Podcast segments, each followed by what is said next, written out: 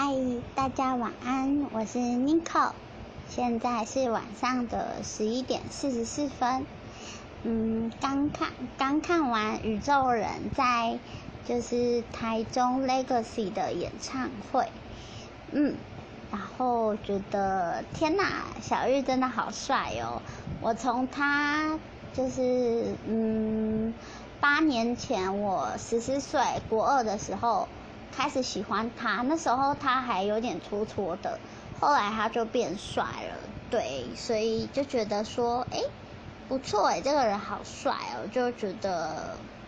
蛮不一样的，对，所以那时候就开始追他，然后其实这是我第一次看他的演唱会，我觉得灯光美，气氛佳，然后又很用心，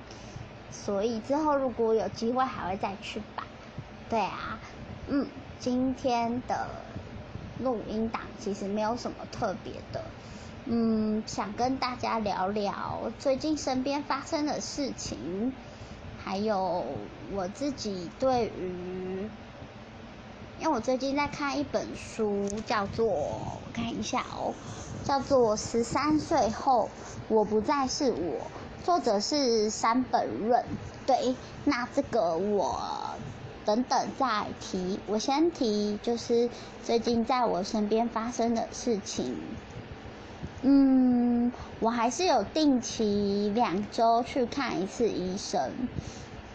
昨天我把就是呃医生把我一月到七月的病历资料印出来，然后申请重大伤病卡了。对，我申请重大伤病卡了，然后。嗯，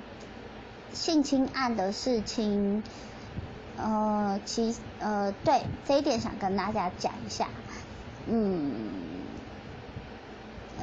就是对方有用 Instagram，就是传讯息给我，跟我说他想要和解。其实听到的时候蛮愤怒的，因为和解。我觉得对我来说，性侵害这件事情是一辈子的伤害。嗯，和解不管用多少钱，我都觉得很痛苦。不会说因为今天你给了我一百万，我的痛苦就从此消失。就是我会觉得有一点在讲对方也在讲干话啊。因为他说他做了这件事情之后，他也曾经想要自杀，然后也有去看精神科。可是那时候我就会想说，你知道你眼前的这个人，就是你传讯息的这个人，每一天早上醒来的时候要去对抗那个想自杀的念头，然后就是看精神科已经变成必备的东西，吃药也已经变成。必备的行程，对，所以我会觉得他好像把他自己的痛苦放大，然后把我的痛苦缩小，我就会觉得蛮生气的，对，而且也会有点着急，因为其实我应征到康世美的晚班工读生了，对我下礼拜一要去，就是嗯报道，就是第一天上班，希望。就是这一份工作能够做久一点，对啊，我怕我身体又突然有状况，嗯，也会其实官司的事情，因为对方已经收到在高雄已经收到就是那个呃传唤的通知书，就是传票啦，然后这样代表我可能过一阵子也要下高雄。其实我压力蛮大的，因为在台中已经做过一次笔录，到高雄又要再陈述一次的话，对我来说其实是一个很痛苦的事情，等于说伤口还要再翻出来再讲一遍，对，所以我其实其实我是一个对，嗯，目前的法律，尤其是性侵害相关的法律，其实我是觉得。蛮生气的，就是自己会觉得很不公平，然后也会觉得台湾好像台湾的法律只会原谅，只会原谅就是加害者，然后给加害者一个改过的机会。可是没有想到受害者要走的路其实比加害者还要长。嗯，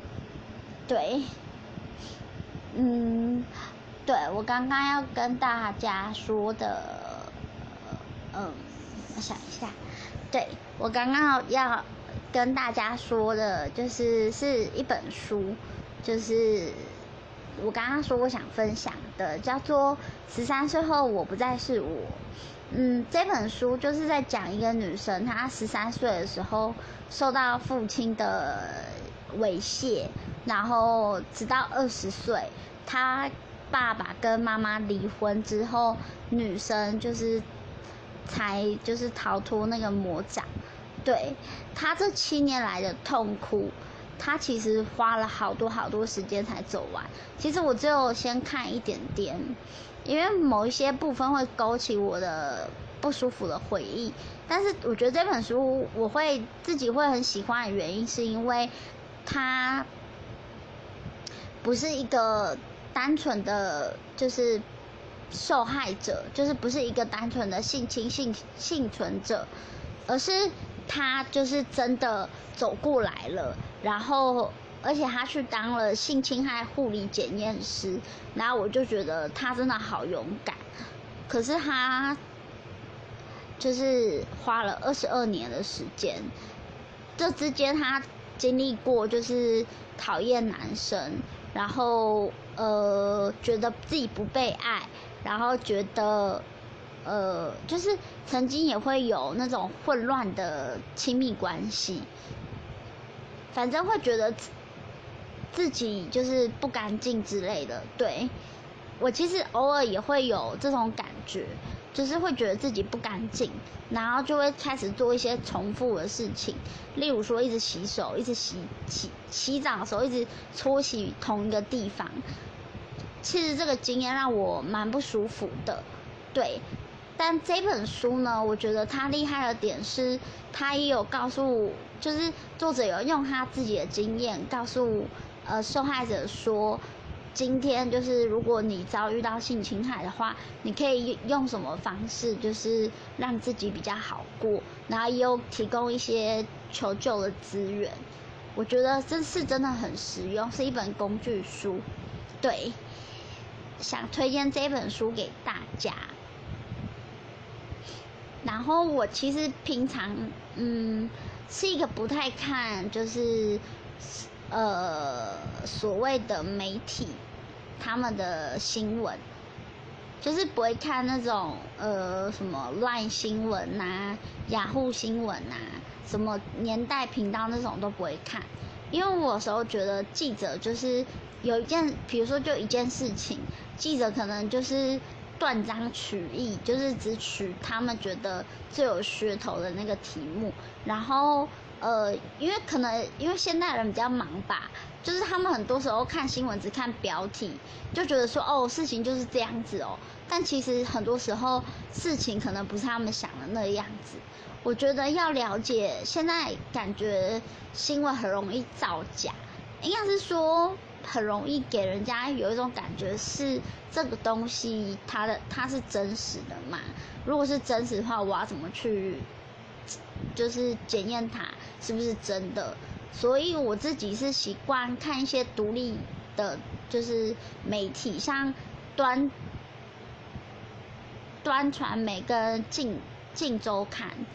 对，类类似这一种，或是关键评论网，就是我会收集一些就是新闻的资料，比如说我今天对呃呃，比如说呃某某，就是比如说小灯泡的案子好了，比如说我今天对小灯泡案子很有。呃，应该说有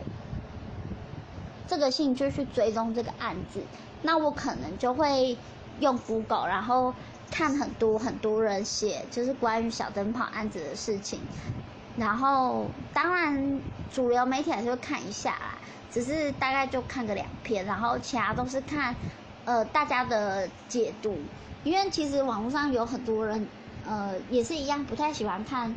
一般的媒体新闻，他们会自己去整理，或是自己去独家采访。我对这个比较有兴趣，然后我平常也喜欢看那个公式的独立特派员，对，在这边只是想跟大家分享一下，嗯，自己平常呃阅读新闻的习惯。对，其实我是一个跟就是生活还蛮脱脱节的人。对，就这个录音其实也没有什么特别的，只是想跟大家分享一下，嗯，刚看完演唱会的感动，还有最近在身边发生的事情，以及目前正在看的书，还有，嗯，我喜欢看怎么样的新闻，嗯，不知道这一集大家会不会听，嘿嘿，就当做，就当做。嗯，让我有一个抱怨的机会。对啊，我其实应该算很少抱怨啦，嘿嘿。因为毕竟就是这个电台，我其实一开始目的是想要让大家感觉到，就是有一个出口，就是例如说，就是我今天。可能是，我就会想象深夜的时候有一个女生或一个男生，他们可能很着急，然后可能很意外的打开了我的频道，然后看到我可能像一起手牵手系列脸红红专区有提供一些就是知知识，他可能点进去听了，然后觉得很有收获，这样子我就会觉得啊，我好像做好一件事情了，对，当初是想。以想要帮助人为前提，就是，嗯，在 First Story 录广播，对，然后呃想问大家一个问题，因为我有碰到有听众就是问我要不要做，就是脸书的粉丝专业，不知道大家看法是什么？希望大家就是如果有任何想法。例如说，你听完我刚刚那些碎念之后，你有什么看法？希望你们可以在留言区告诉我，然后也希望你们可以跟我讲说，你们觉得，嗯，我该不该创个粉丝专业呢？就是，嗯，对，就是有管理上的需要啦。当然，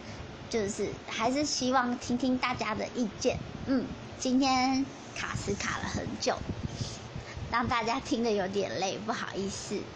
那现在是晚上的十一点五十七分，我是 Nico，期待大家的回信喽，拜拜。